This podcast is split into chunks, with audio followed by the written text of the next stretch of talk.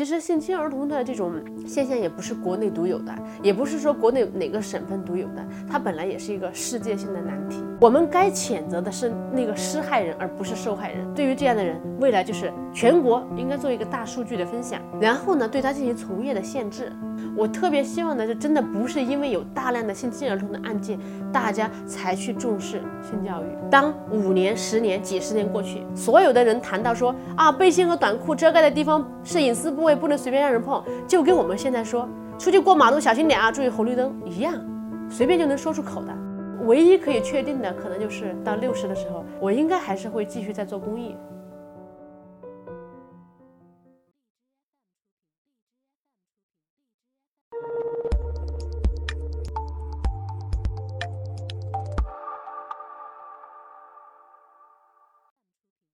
啊，我叫孙雪梅，曾经是一名记者，现在是在凤凰网公益频道做主编，同时呢，也是女童保护基金的负责人。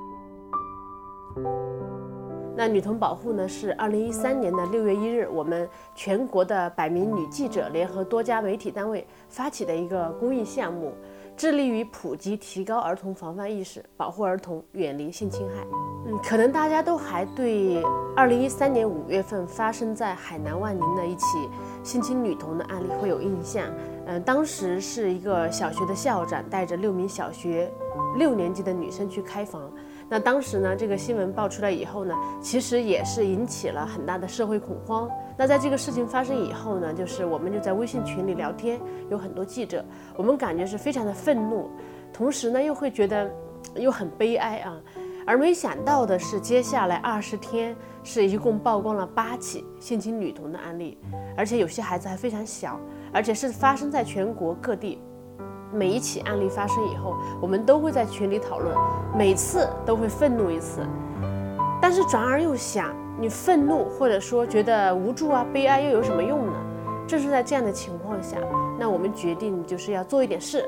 就是真正的去改变，而不是说等这个舆论热点一过，然后大家又不关注这个事件了。那就是在这样的情况下呢，我们就决定发起女童保护，从这个知识的普及开始做起，让更多的孩子。更多的家庭能够重视儿童预防性侵这样的一个问题，能够保护孩子，减少孩子受到伤害的几率。说找不到，非要你们带路的话，这种情况就要警惕了。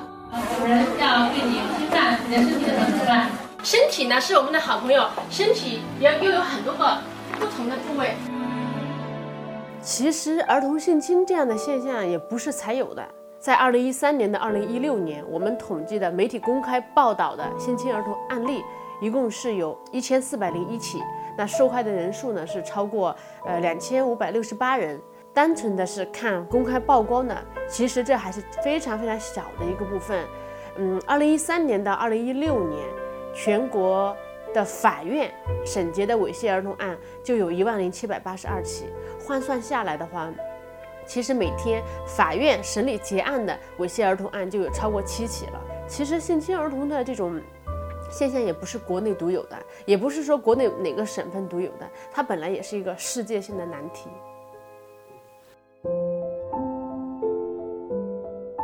我们女童保护在做预防儿童性侵方面，也不光是针对女童，我们所有的课堂都是男女同堂的。那我们的方式是什么呢？其实是分成两条线，一个叫自上而下，一个叫自下而上。自上而下做什么呢？叫做政策的推动，推动法律制度机制的完善。包括我们每年在全国两会之前会发布我们统计的性侵儿童案件统计报告和我们做的防性侵教育调查报告。在这个会上呢，我们也会邀请全国人大代表、政协委员、儿童保护专家，然后包括民政部啊、全国妇联啊这些官员一起来参与探讨。那希望从法律层面能够推动完善。以前呢，这个嫖宿幼女罪已经废除了哈，并入强奸罪。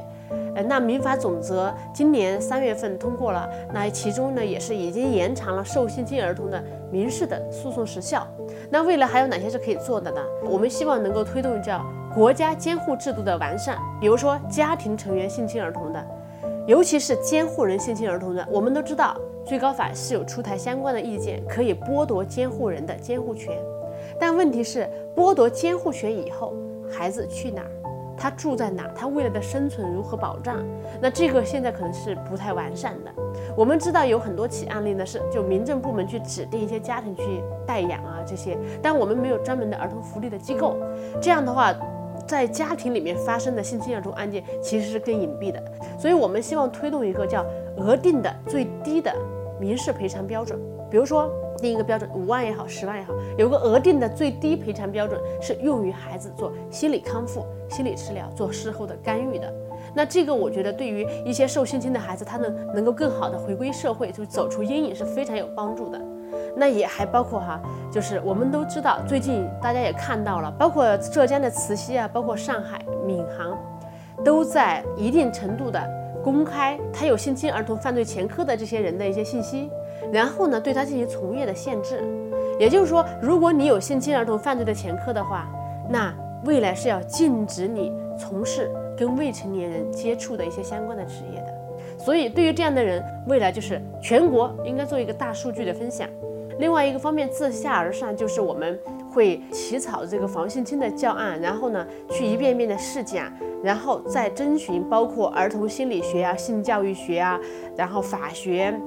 社会工作学、呃犯罪学、青春期健康教育等等这些领域的专家的意见，然后来形成一套专业的教案，然后去培训考核讲师。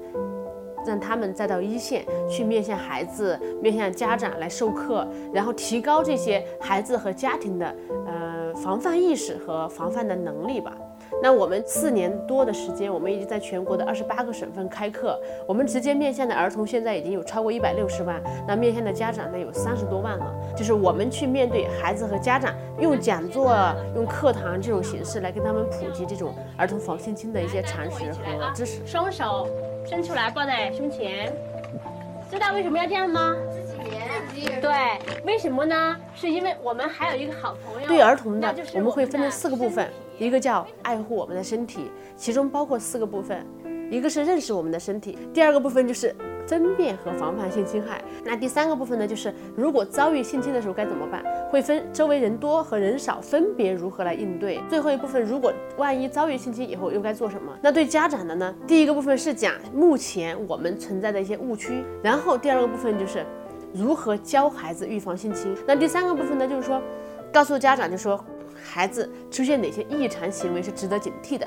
第四个部分是如果孩子真的遭遇性侵了，你应该怎么办？最后呢，就是国内外的一些法律法规。那对于讲师的版本呢，是在家长版的基础上，我们会更细致的讲这个教案的设计。嗯，其实这几年因为大家对儿童预防性侵这个领域是比较关注的，其实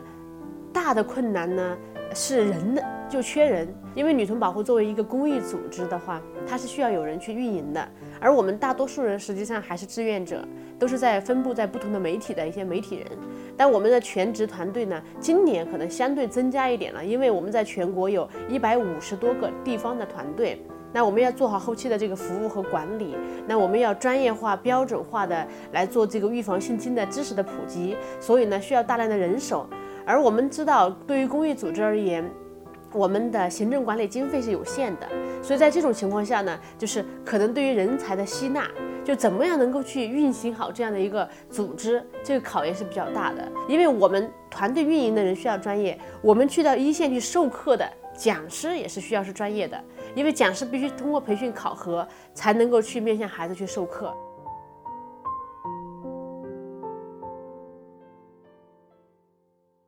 很多性侵儿童的案件发生以后，真正对孩子伤害很大的，很可能不是性侵本身，有可能是。周围的我们的舆论环境，周围的人对孩子指指点点，然后这些对孩子的伤害可能会更大。当然了，这都是性侵本身带来的啊，所以呢，肯定源头还是在性侵本身。但是呢，就是二次伤害，一个有来自家庭的，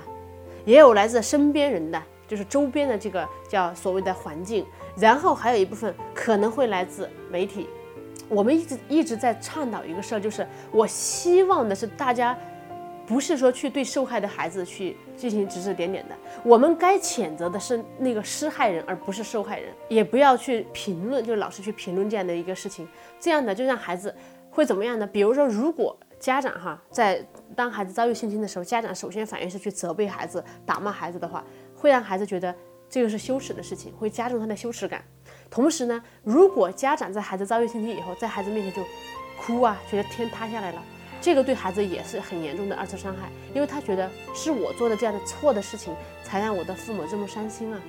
所以说这个很多东西啊，以前是很多人是没有意识到的，那未来可能就是要去倡导的。那当然了，有时候人家就会说，为了隐私保护，我们是不是不不维权了？我觉得如果有的人。拿说隐私保护的名义来说这个事儿就不应该说出来，或者不应该曝光出来，我觉得也是不理性的。因为有些时候真的是很难两全，只能是叫两害相权取其轻。其实，儿童选择沉默呢，是因为确实以前都谈性色变嘛，他自己可能在心理上他就觉得这事儿不好说，不知道跟谁讲，或者说是不是就是我们传统的这个教育里面把性当成是一种羞耻和肮脏的事情。还有一方面呢，孩子很多其实是受到对方的威胁，对方是觉得我能控制他，让他不说。家长选择沉默呢，一方面是叫我们的叫耻感文化有关，就家长就会觉得那这个呃说出来以后，孩子是不是以后就没法做人啦？但是往往如果不说出来的话，会纵容这个。坏人会多次的去伤害孩子，或者说他就伤害到更多的孩子。在这样的情况下，我们确实还是呼吁家长去能够去理性的维权。当然了，在这个过程当中，我们是提倡家长要确实要做好对孩子的隐私保护。其实我们这个性教育吧是特别缺失的。我们女童保护做的防性侵教育呢，其实只是性教育里面很小的一个部分。当然了，我们的理念和性教育也是不冲突的。我们都知道，性教育是一个系统的工程，应该是从孩子一出生，其实是一个人生的一个大课题，就是在不同的阶段都应该进行不同的教育的。我特别希望的是，真的不是因为有大量的性侵儿童的案件，大家才去重视性教育，而是从我们这个就跟学其他的基础的生存技巧一样，真的我们的家长应该在孩子很小的时候就去普及。当然，这个过程也不是那么快的。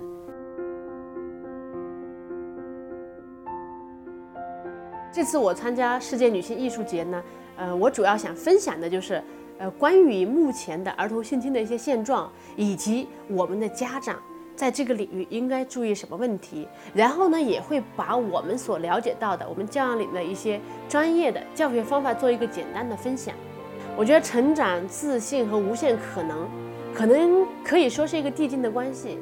这成长呢，其实它融入在我们的工作生活每一个细节当中，而且这个成长呀，它也是环环相扣的。就好比我，我曾经是一名记者，然后在做记者的过程当中，我会觉得那几年是压榨式的成长，然后也会接受很多挑战。比如说在夜里哪里发生了一个突发的事件，那我必须第一时间跑到现场啊。又比如说哪里有一个社会调查，那我必须冒着一个压力。可能有人说他对方有黑社会的背景，但是我也必须顶着压力或者克服自己的心理障碍，然后去做这样的采访，也包括要跟很多部门去打交道。那同时呢，在做这个女童保护的过程当中，又感受到了另外一种成长。为什么呢？这是一个应该说是一个初创的组织，从零到现在，一步一步的从做教案呀，到做政策的倡导啊，到一个大团队的建立，到在全国现在可能有数十万的志愿者。这个过程其实又是一个压榨式的成长的过程，但因为这种成长，它带给了我更多自信，因为我就会很自信说，我现在做的事情是很有意义的，很有价值的。同时，它也会给我带来一种价值感或者叫认同感，它让我觉得我有继续有更多的动力，让我们的团队能够继续做下去。继续做下去的可能就是什么呢？以前我们没有想过说防性侵教育可能哪一天会全面的普及，或者说我们没有想过说。这个话题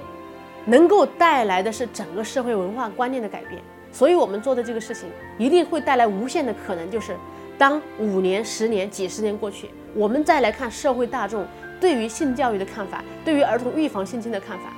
那个时候我们就会发现，所有的人谈到说啊，背心和短裤遮盖的地方是隐私部位，不能随便让人碰，就跟我们现在说出去过马路小心点啊，注意红绿灯一样，随便就能说出口的。所以，我们做的事情，我觉得就是对于未来是非常期待的，也是有无限可能的。唯一可以确定的，可能就是到六十的时候，我应该还是会继续在做公益。